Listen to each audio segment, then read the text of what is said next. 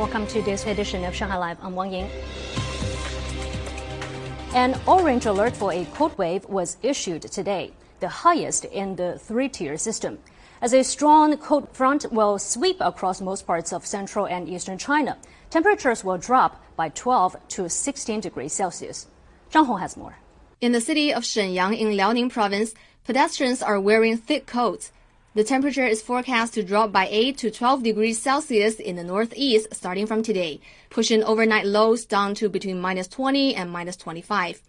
The cold wave is expected to reach Shandong tonight, bringing strong winds, snow, and rain to the cities of Tai'an, Jinan, and Zibo. Temperatures there will bottom out at minus 10 to minus 15. Shanghai had midday highs in the mid-teens today, but temperatures here are forecast to drop below zero over the next 36 to 48 hours. The lowest temperature for this week is expected to break a 20-year record. The city ran drills for snowfall this morning. For the first time, the city's management, natural disaster preparedness, and weather forecast systems were all included in the drills.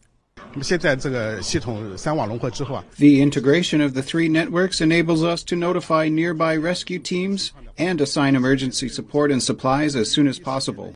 The antifreeze in buses will be checked and they've been filled with a specialized diesel which can be used in temperatures as low as minus 5 degrees.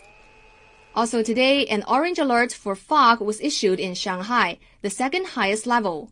The air was moderately polluted by 11 a.m. Primary and middle schools had their PE lessons indoors. Air disinfection was carried out regularly at schools. Zhang Hong, Shanghai Live.